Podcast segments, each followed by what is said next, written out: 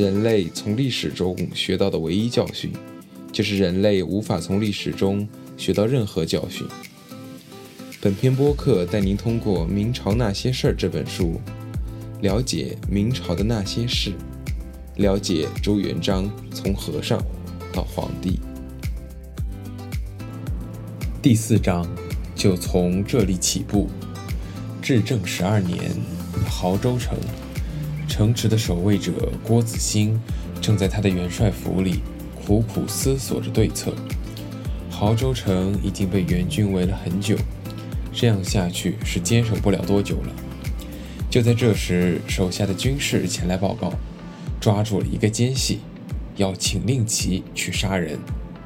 如果是以往，郭子兴是不会过问的，让士兵直接拿了令旗去杀就是了。但今天他开口问了一句：“你怎么知道这个人是奸细？”军士回答：“这个人说是来投军的。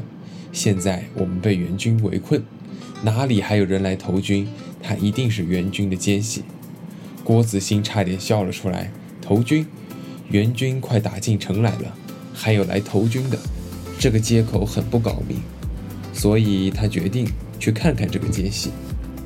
于是他骑马赶到了城门口，看见了一个相貌奇怪的人。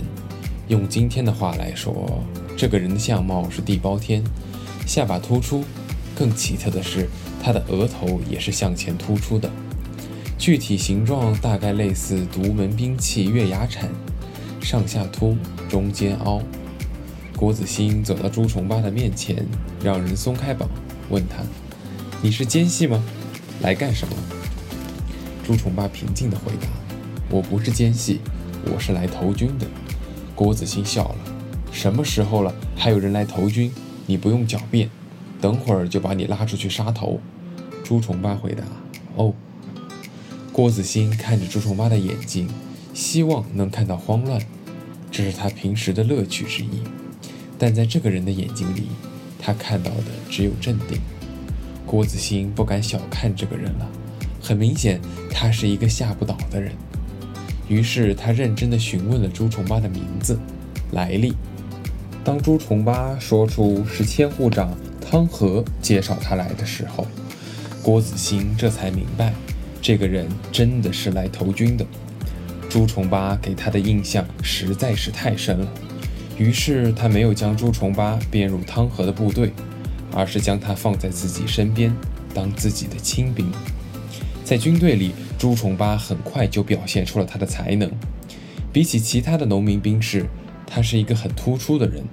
不但作战勇敢，而且很有计谋，处事冷静，思虑深远，还很讲义气。有危险的时候第一个上。这一切都让他有了崇高的威信。加上他的同乡汤和帮忙，他在当士兵两个月后，被提拔为九人长。这是他的第一个官职。作为郭子兴的亲兵长，朱重八是很称职的。他不像其他的士兵，从不贪图财物，每次得到战利品都献给郭子兴。如果得到赏赐，就分给士兵。由于他很有天赋，自学过一些字，分析问题准确，郭子兴渐渐把他当成自己的智囊。朱重八在军中的地位也逐渐重要起来。也就在此时，朱重八将他的名字改成了朱元璋。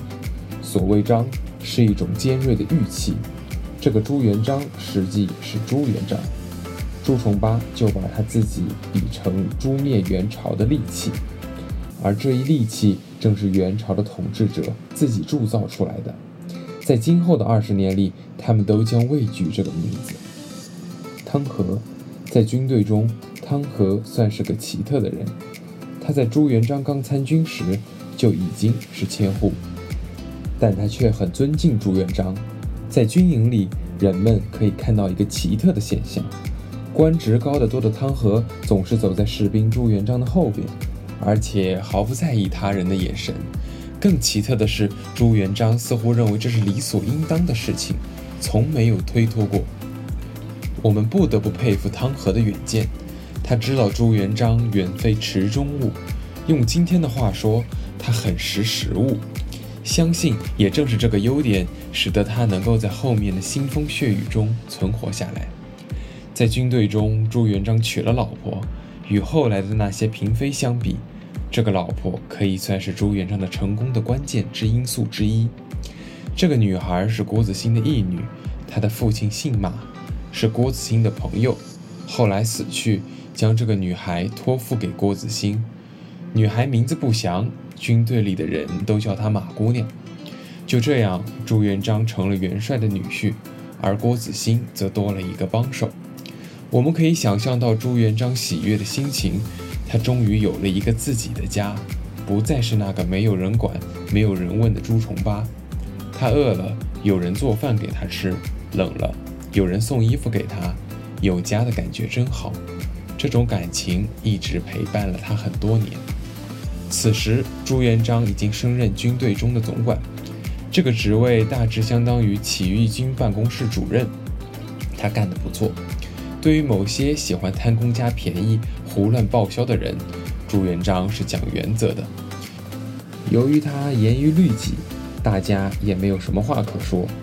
如果就这么干下去，他可能会成为一个优秀的财务管理人员。可是上天偏偏不让他舒服地过下去。不久的将来，他将面对更大的麻烦。主要问题是郭子兴的成分问题，他并不属农民，而是地主。当时在亳州的统帅除了郭子兴外，还有四个人，以孙德崖为首，而这四个人都是农民，他们和郭子兴之间存在着深刻的矛盾。不久，矛盾爆发了。一天，郭子兴在亳州城里逛街，突然被一群来路不明的人绑票。这些人似乎对索取酬金之类的也没有什么兴趣，把郭子兴死打一顿，然后关了禁闭。朱元璋得到消息，大吃一惊，立刻赶去孙德崖家里要人。孙德崖开始还装傻，表示惊讶，要出去找郭子兴，而且说了一些与绑架者不共戴天之类的话，充分表现出了一个业余演员的演技。朱元璋只把参与打人的军士带到孙德崖面前，并且告诉孙：“你的那些贪污公款、胡乱报销的烂账都在我这里。”自己看着办。于是朱元璋从孙家的地窖中将已经被打得半死的郭子兴救了出来。这件事情让朱元璋意识到，跟着这些人不会有前途。而郭子兴也越来越讨厌朱元璋，原因很简单，朱元璋比他强。对于郭子兴这样的一个性情暴躁、不能容人的统帅来说，他是不能容忍一个可能取代他地位的人在身边的。终于有一天，他把朱元璋关了起来。落井下石一向是某些人的优良传统。郭子兴的儿子就是某些人中的一个。他吩咐守兵不能给朱元璋送饭，想要把朱元璋饿死。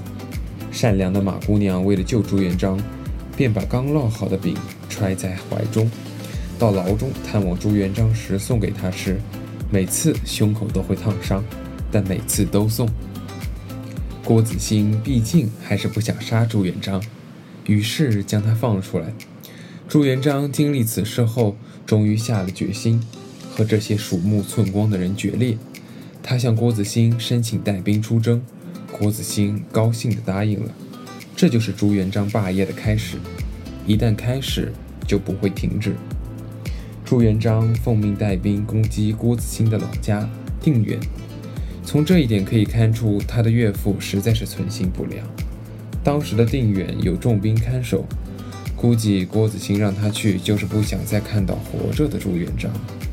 但朱元璋就是朱元璋，他找到了援军的一个缝隙，攻克了定远，然后在援军回援前撤出。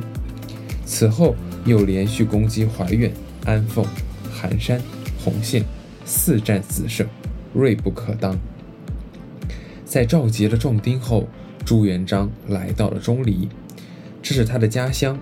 在这里，他遇到了二十四个到他队伍里找工作的人。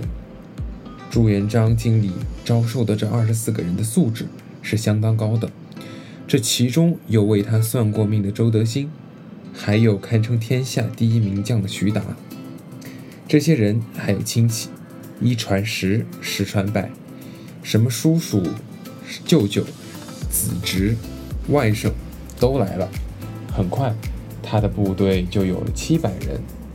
当朱元璋再次回到亳州的时候，他已经完全明白了自己的前途所在，所以他向郭子兴提出了辞职。郭子兴非常高兴，这个讨厌的人终于可以走得远远的了。朱元璋在出发前又做了一件出人意料的事，他从自己的七百人中重新挑选了二十四个人，然后将其余的人都给了郭子兴。郭子兴多少有些意外。但仍然高兴地接受了朱元璋的这个行动，似乎可以定义为一次挑选公务员的工作，比例是三十比一，没有笔试，考官就是朱元璋和他的眼光。他挑的确实很准，看看这些人的名字：徐达、汤和、周德兴，这二十四个人后来都成为了明王朝的高级干部。唐时的皇朝在考试落榜后，站在长安门前。惆怅之余，豪气丛生，作诗一首，大大的有名。咏菊：待得秋风九八月，我花时开百花杀。冲天香阵透长安，满城尽带黄金甲。数年后，他带领着十余万大军打进长安。此时的朱元璋站在亳州的城门前，看着自己身后的二十四个人，他知道。迈出这一步，他就将孤军奋战，或者兵败身死，或者开创霸业。他仰望天空，还是那样的阴暗。这个时候做出这个选择，似乎并不吉利。他又想起了那次无奈的占卜。父母去世的时候，在庙里干苦力的时候，夜里望天痛哭的时候，也是这样的天空，什么都没有变，变的只是我而已。什么都不能阻挡我，就从这里开始吧。出发。第五章，储蓄资本。朱元璋又来到了远定。对于他而言，拉壮丁已经是轻车熟路。很快，他就组织了上千人的部队。他听说在定远附近的驴牌寨有一支三千人的部队，现在孤立无援，需要找个新老板。于是朱元璋打起了这支部队的主意。他亲自来到驴牌寨，一看寨主，大喜过望。原来是你啊！这个寨主他认识，原来还打过交道。而寨主叫他朱公子。两人见面后，照例自然要叙叙交情。我认识谁？你认识不？哦，你说的是那个谁呀？认识认识，还是兄弟呢。还有张三死了，李四病了，等等。越说感情越好，就一起吃饭。在饭桌上，朱元璋终于说出了他的来意：既然目前你们没有主，不如跟着我混，将来混出名堂，有你们的股份。债主也真是个实在人，马上就答应了。朱元璋非常高兴，可是他忘了中国人的习惯，酒桌上的话只能信一半，有时一半都不到。朱元璋后来估计会想。当时实在应该签个合同的。三天后，朱元璋的使者到了寨中，寨主热情地接待了他。来呀，快点请坐！别客气，您这趟来是什么？让我们一起走。这个我们还要考虑一下。什么？我已经答应过了。什么时候啊？三天前？好像没有吧？你们想想，当时有吗？是吧？没有啊。误会，误会。你说的，我们一定好好考虑。让朱公子不要急呀！什么？你要走啊？别走啊！再坐会儿。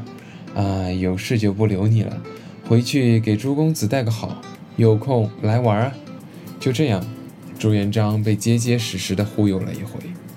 可是朱元璋其实容易欺负的，他让部下去请寨主吃饭，特别交代了是准备了很久的名菜。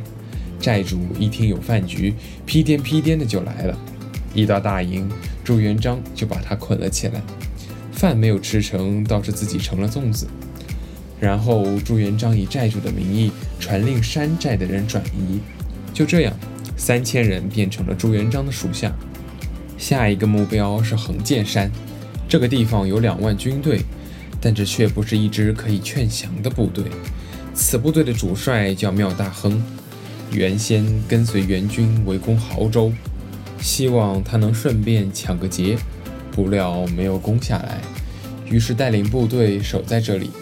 朱元璋带领着四千人对他发起了进攻，这是朱元璋第一次领导的以少对多的战斗。朱元璋很聪明地避开了白天，而选在晚上对这支武装发动了夜袭。像缪大亨这样的土包子当然不是对手，他没有怎么抵抗就投降了。于是朱元璋的部队多了两万人。朱元璋对部队进行了改编。出人意料的是，他并没有说一些类似“同生共死、有福共享”之类的话，而是对这些投降的士兵进行了谴责，让他们反思为什么这样大的一支部队如此没有战斗力，轻易的投降了。然后他说出了结论：这是因为没有纪律和训练。要想成就事业，只有加强训练，建立严格纪律。这一番话有理有节。大家听了都很服气。也就是在这次之后，朱元璋的部队与那些乌合之众的农民暴动军有了本质的区别，在他的手中有了一支精兵。此时，两兄弟从定远来投奔了朱元璋，一个叫冯国用，另一个叫冯国胜。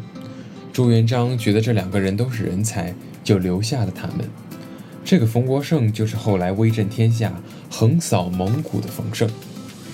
至正十三年，朱元璋决定攻击滁州，也就在此时，一个人走进了他的军营。这是一个穿着书生装的中年人，温文尔雅。朱元璋开始时并未在意此人，只是看他字写得好，便让他当了文书。此人倒也不在意，依然干好自己的工作。有一天，朱元璋在营房里烤火，似乎是自言自语地说了一句。天天出书打仗，何时是个头啊？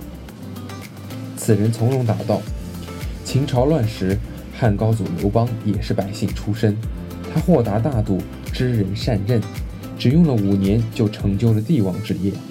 现在天下已不是圆的了。元帅，你的户口在亳州，离刘邦老家不远，就算没有王气所在，也多少能沾点边。”说到这里，他停了下来。然后说出了那最关键的两句话：只要元帅能向刘邦学习，按照他的行为去做，天下一定是你的。朱元璋诧异地看着眼前的这个读书人，是的，这正是自己的方向。刘邦做得到的，我为什么做不到？于是他摆正了自己的坐姿，向眼前的这个人行礼。此人名叫李善长，明朝开国第一功臣。滁州地势险要，宋欧阳修曾有过“环滁皆山也”的议论，可见这确实是一块易守难攻的要害之地。但滁州的守军却远不像地形那么难以对付。开战之初，朱元璋手下勇将花云即率领上千骑兵，以中央突破战术直冲对方阵地，援军溃败。朱元璋率领全军一举攻占滁州。在占据了滁州后，朱元璋又迎来了三个重要的人，分别是他的侄子朱文正、姐夫李真和外甥李文忠。请大家记住这几个名字，他们都将是后来那场惊天动地的战争的主角。此时的朱元璋手下兵精将强，谋士如云，并占据了滁州这个进可攻。退可守的险要之地，他的眼界已经不是小小的亳州，也不是滁州，而是天下。这一年，他二十六岁。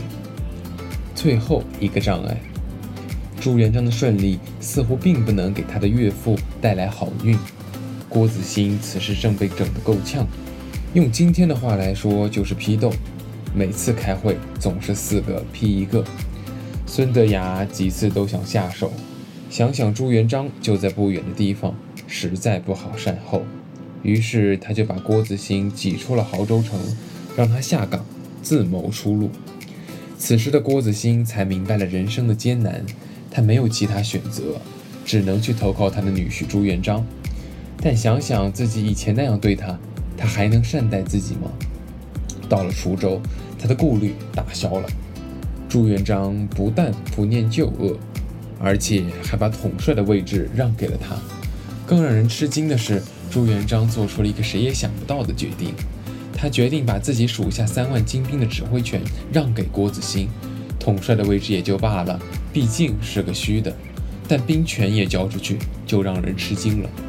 郭子兴百感交集，他其实从来没有信任过这个女婿，甚至还考虑过害他。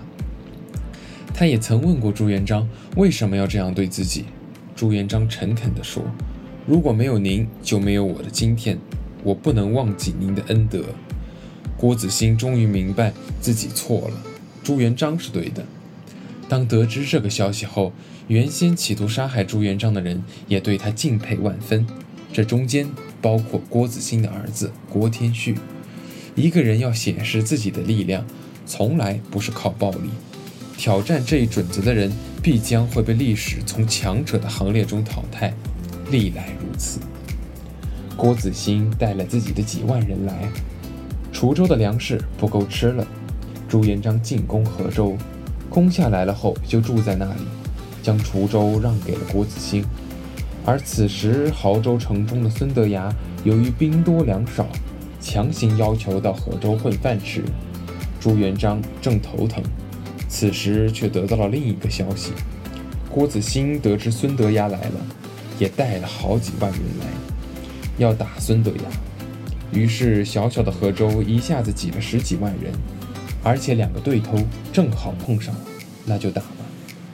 可是打不起来，为什么呢？因为人太多了。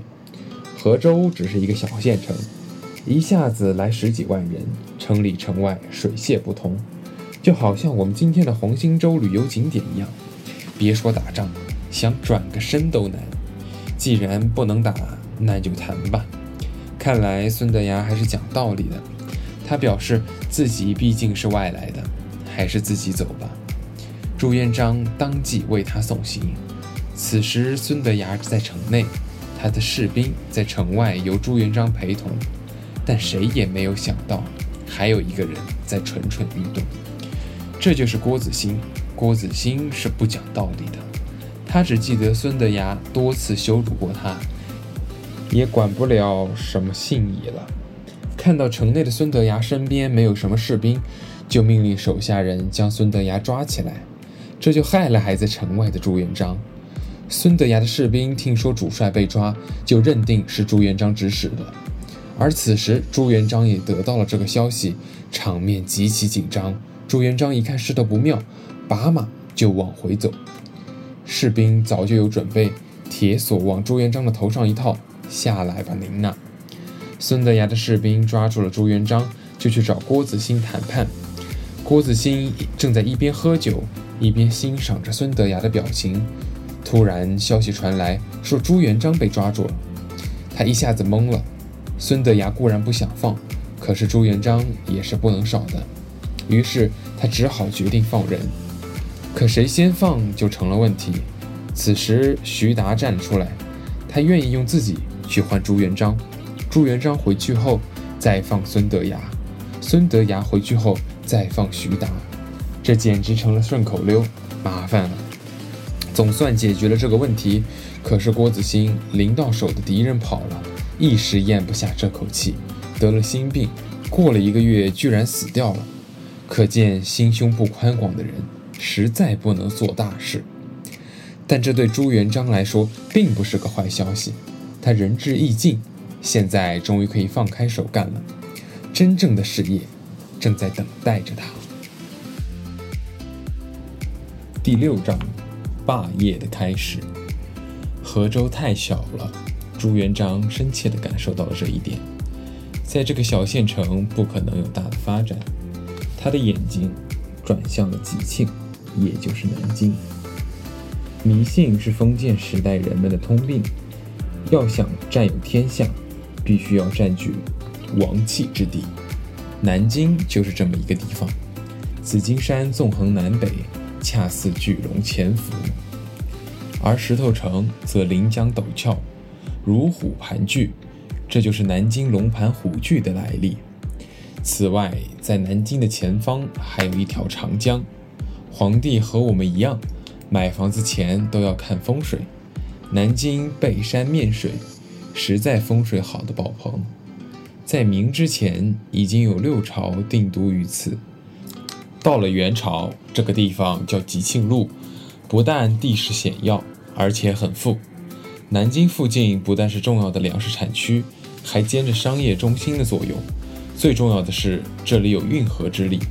在那个从北京走到南京要几个月的年代，水路实在是太重要了。冯国胜不但作战勇敢，而且极有远见。他向朱元璋建议，应立即渡过长江，占领吉庆。这个建议深深打动了朱元璋，他决心发动攻击。可是船呢？朱元璋的这班人马不是骑兵就是步兵，唯独少了水军。他正急得不行，一个人的到来带给了他解决的方法。此人名叫于通海，明史上说他是水军头目，其实这人就是沿江打劫的强盗，经常干的就是类似《水浒传》上“道德将心，且问你要吃板刀面还是吃馄饨”的那路勾当。但是到朱元璋那里，他就是个重要人物。杀点人、抢点钱没关系，有用就行。于是他召集了上千条战船，先攻采石，再破太平，终于到达了最后的目的地吉庆。这所谓的上千条战船，其实只是些小渔船。朱元璋的这一重大军事缺陷，水军也成为制约他后来军事作战方法的主要因素。吉庆就在眼前。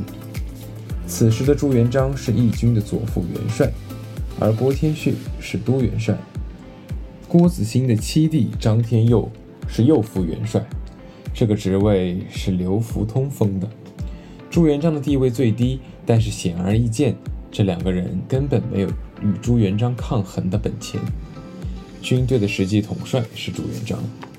此时元朝的统治者们已经十分头疼，到处都是起义军。没有功夫去理会小小的朱元璋，朱元璋正是抓住这个机会，向吉庆发动了总攻。由于船只太差，而且过于小看吉庆的城防，朱元璋于至正十五年八月和九月连续两次攻击吉庆，都被元军击败。然而，失败对朱元璋来说并不一定是坏事，因为在这两次战斗中。郭天旭和张天佑都战死了，朱元璋顺理成章地成为了都元帅。第二年，朱元璋亲自带兵，分三路进攻吉庆，用了十天时间攻破了吉庆，并改吉庆为应天。穷人朱元璋终于摆脱了凤阳，摆脱了亳州，摆脱了滁州，来到了富裕的南京。但真正的事业才刚开始，继续努力。不好惹的邻居，朱元璋占据了应天，对他来说是件好事，但从历史大势上看，他的形势并不乐观。自古占据北方，既有天时地利，中国地势由北向南倾斜，由南方起兵进攻北方，而最后获得胜利，少有先例。可是朱元璋此时占据应天，却是捡了个大便宜。我们介绍一下朱元璋的邻居们。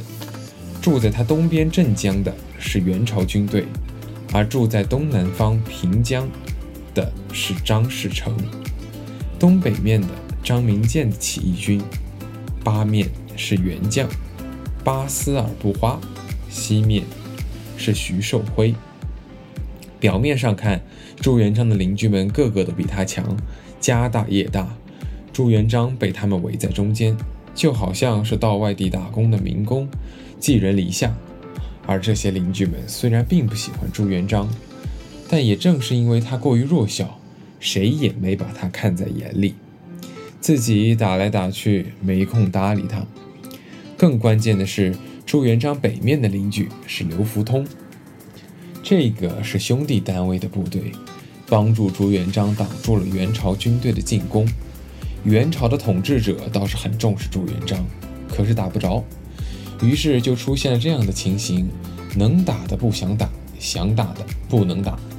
朱元璋充分利用了这一特点，对他而言，元朝虽然是他苦大仇深的报复对象，但还不到时候。他先要料理他的两个邻居，对他而言，这两个邻居才是真正可怕的对手。下面我们要介绍他的两个邻居，他们的名字分别是张士成和陈友谅。